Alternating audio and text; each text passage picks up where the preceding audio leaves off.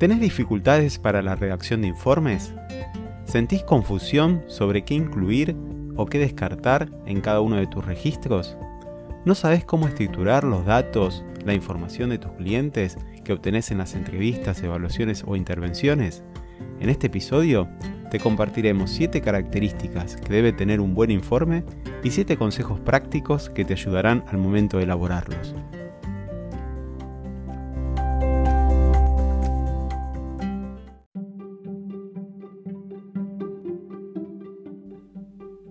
A lo largo de todo nuestro ejercicio profesional como terapistas ocupacionales, vamos a tener que elaborar distintos tipos de informes. Estos documentos eh, nos van a permitir rendir cuenta de nuestro desempeño profesional y también informar sobre el estado ocupacional de todos nuestros clientes, entendiéndose a clientes a un grupo de personas, a, a una población en particular, ¿no es cierto? Los informes más comunes que están vinculados a esta práctica profesional generalmente son informes de entrevista, informes de evaluación, informes de reevaluación, planes de intervención. Algo clásico son los informes de evolución. Generalmente en momentos de, traslado de pacientes ¿no? se suelen realizar informes de epicrisis y periódicamente también debemos estar elaborando en forma interdisciplinaria reuniones de equipo con sus respectivos informes o informes de Ateneos. Vamos a ver a continuación siete características que todo buen informe debería tener. Lo primero es una escritura minimalista. La información debe ser suministrada en forma ordenada y en su justa medida. Debe haber un equilibrio entre los textos y un adecuado uso de oxigenación entre párrafo y párrafo. Esto va a permitir, sin duda, una lectura equilibrada. Cuando me refiero a oxigenación me refiero a incluir algunos espacios en blanco, pero que deben ser utilizados en forma proporcional, porque si los espacios son muy grandes, puede generar algún conflicto si tu historia clínica alguna vez es judicializada. Con un estilo minimalista, con este enfoque, se evitará dar información que distraiga al lector y lo aleje del sentido del por qué se elabora este documento. Es muy importante tener muy claro y sobre todas las cosas tener en mente el propósito de lo que quiero escribir. Esto va a permitirnos elaborar párrafos cortos, claros, que contengan información precisa de lo que quiero comunicar. En la práctica profesional, si un informe generalmente es mayor a dos corillas, generalmente es muy difícil que sea leído. Los tiempos institucionales hace de que muchas veces el resto de los colegas, otros profesionales, no puedan disponer de tanto tiempo para leer informes. Por eso es importante que la información esté resumida y sea directo el mensaje que queremos transmitir en el documento que estamos elaborando. La segunda característica es escritura empática.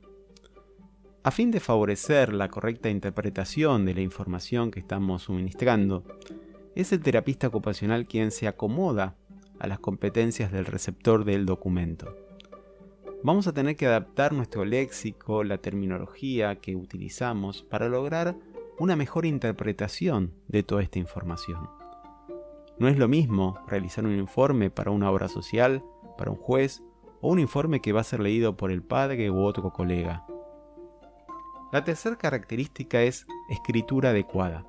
Nuestros informes no deben tener errores de ortografía, la caligrafía debe ser legible. Hay que evitar repeticiones y para eso es importante aprender y utilizar sinónimos y sobre todo algo que se ve muy frecuentes son los errores en los tiempos verbales. Como decíamos, es importante que entre párrafo y párrafo haya buena oxigenación pero es importante no dejar espacios en blanco porque eso puede generar conflictos. En caso de una equivocación, es importante eh, salvar esa, esa enmienda con nuestra firma y con la aclaración. La cuarta característica es escritura objetiva. Hay que evitar interpretaciones subjetivas, con valoraciones personales que carecen de fundamento.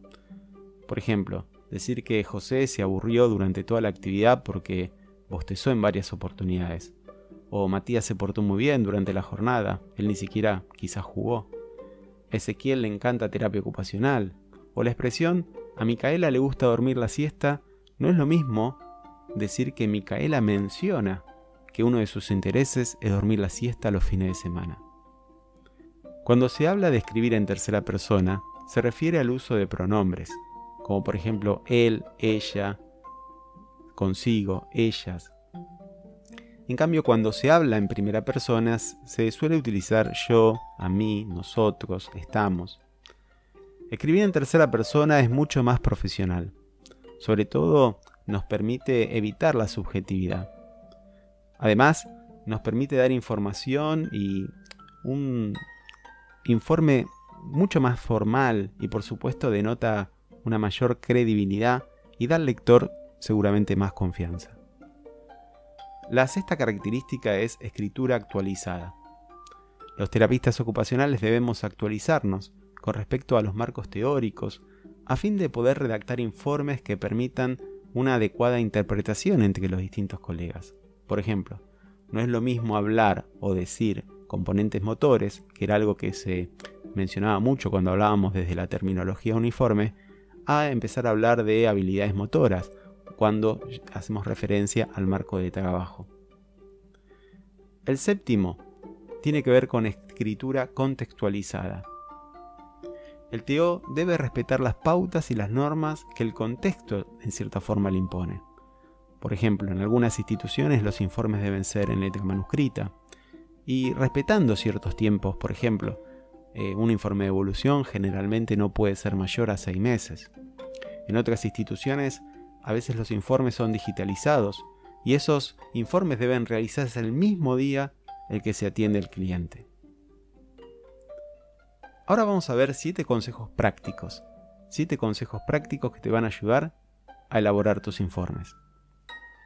Lo primero que quiero recomendar es que vos realices el informe al estilo cavernícola. ¿De qué se trata esto? Al momento de la entrevista o de la evaluación, es recomendable mantener una atención total con las personas que estamos asistiendo. Es fundamental tener un buen contacto visual. Esto va a permitir que se empiece a construir una buena alianza terapéutica. Por tal motivo, en muchas ocasiones es imposible realizar algunas anotaciones, porque esto va a afectar el clima del juego o la actividad en cierta forma que se está realizando. Por esto es fundamental que como terapistas ocupacionales día a día vayamos desarrollando nuestra capacidad de retener información. Que en nuestra cabeza podamos eh, ir almacenando lo que observamos, lo que escuchamos, el comportamiento, el desempeño de los niños, de las personas que estamos atendiendo. Si es necesario, quizá tengamos que anotar algunas palabras claves como ayuda a memoria estas palabras claves eh, y redactadas, como bien decía el estilo cavernícola, nos van a ayudar a poder después elaborar un informe de manera adecuada.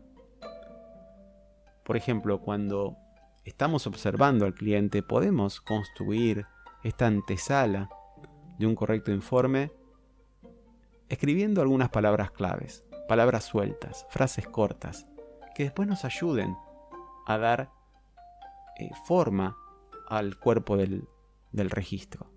Por ejemplo, Matías, 10 años, Egne, no tiene control cervical, llora, juega ok con la pelota, el padre, entre paréntesis poner Martín, llegó tarde, no cumple consignas, come solo, lo ayudan en las ABD, entre paréntesis a evaluar, dependiente en ABDI, es, es decir, palabras y frases cortas que después me van a permitir a construir un informe como corresponde. Otro ejemplo puede ser Antonio, 75 años, ACB, mano derecha en garra, come solo, trípode, vestido, barra higiene, semidependiente, vacío ocupacional sábado y domingo, operario metalúrgico, jardinería, hombro doloroso. Estas palabras claves me van a ayudar a recordar cada una de las cosas que sucedieron en la entrevista o en la evaluación y me van a permitir después elaborar un informe de forma correcta. El segundo consejo que queremos compartir es elegir el momento propicio. Según la dinámica de trabajo, la demanda de los clientes, las características de la institución, muchas veces va a ser necesario apartar un momento especial para la realización de estos registros. Muchos terapistas ocupacionales prefieren dedicar quizá 45 minutos todos los días o una tarde una vez a la semana para dedicarse exclusivamente a realizar informes o registros. Esta dinámica puede ayudarte a mantenerte enfocado y a evitar distracciones que te impidan realizar esta labor con eficacia. El tercer consejo tiene que ver con no olvidar firmar y sellar todos los registros que desarrollamos. También es muy importante agregar la fecha que corresponde al momento que se realiza el informe. Cuarto consejo. No tomar mate, café, ni comer mientras se confecciona o manipula la historia clínica. Esto es porque sucede a menudo muchos accidentes que arruinan estos documentos generando grandes problemas para la TO y sobre todo para la institución. El quinto consejo es tomar conciencia que nuestros informes pueden judicializarse. Hay que ser prudente en los términos, en las expresiones que se utilizan, ya que muchas veces pueden ser mal interpretados. Si en los informes hay contradicciones, tachaduras, enmiendas, o hay una falta de concordancia, esto puede perjudicarnos, no solamente a nosotros, sino también a la institución. Sexto consejo. Antes de escribir, diagrama el informe.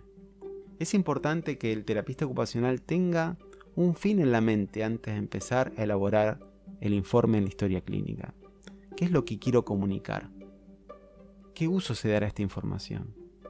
Una vez que se dispone de toda esta información, es tiempo de estructurar el informe, definiendo primeramente una introducción, un cuerpo y fundamentalmente siempre agregar una conclusión diagnóstica. El séptimo consejo es que la destreza de escribir puede desarrollarse. Así que no te frustres ni te pongas mal si los primeros informes no te salen como querés. Tener un mentor que te guíe en este proceso y también disponer de distintos modelos eh, nos van a ayudar a irnos, a apropiarnos de distintas formas de escritura y esto es sumamente beneficioso. Generalmente todos los registros que venimos mencionando podemos definirlos en tres grupos. Informes de evaluación, informes de intervención y informes de resultados. Vamos a compartir ahora algunos datos que generalmente contienen estos informes. Generalmente todos estos registros son encabezados con el nombre o el membrete institucional.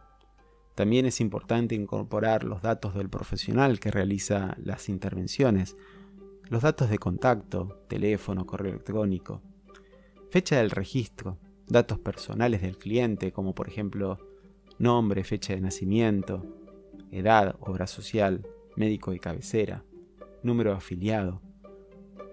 Debemos también incluir un resumen de su condición de salud o su diagnóstico quizá de ingreso. Si hay algunas precauciones o contraindicaciones, sería bueno también agregarlo. Datos vinculados a la familia. El motivo del por qué fue derivado a terapia ocupacional. Informar todas las evaluaciones que se estuvieron utilizando. Algunos terapistas ocupacionales tienen la costumbre quizá de adjuntar la evaluación, los protocolos. Otros solo mencionan el nombre, los puntajes obtenidos, la conclusión y también mencionan los objetivos de intervención y una conclusión diagnóstica para finalizar el informe. Algo que es importante incluir en los informes es el desempeño del cliente en cada una de las ocupaciones.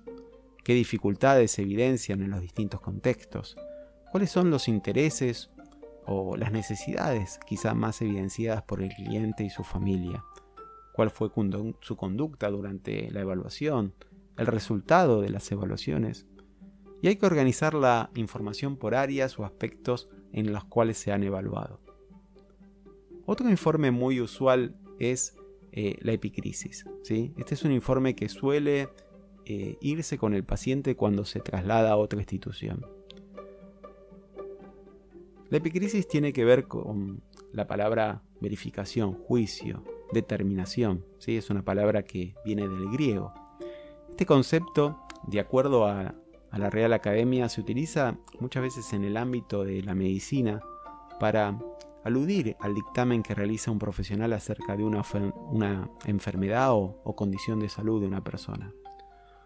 Por lo general, se vincula a la valoración que realiza el personal tratante de todo el proceso de enfermedad que tuvo que atravesar el paciente. De este modo, se suele llamar epicrisis al resumen que desarrolla el especialista cuando se da de alta o se traslada a un individuo. ¿Cuáles son los datos típicos que generalmente se incorporan en una epicrisis? La epicrisis puede ser realizada por un profesional o puede ser realizada en forma interdisciplinaria. Eso depende muchas veces de la dinámica y de la organización de la institución.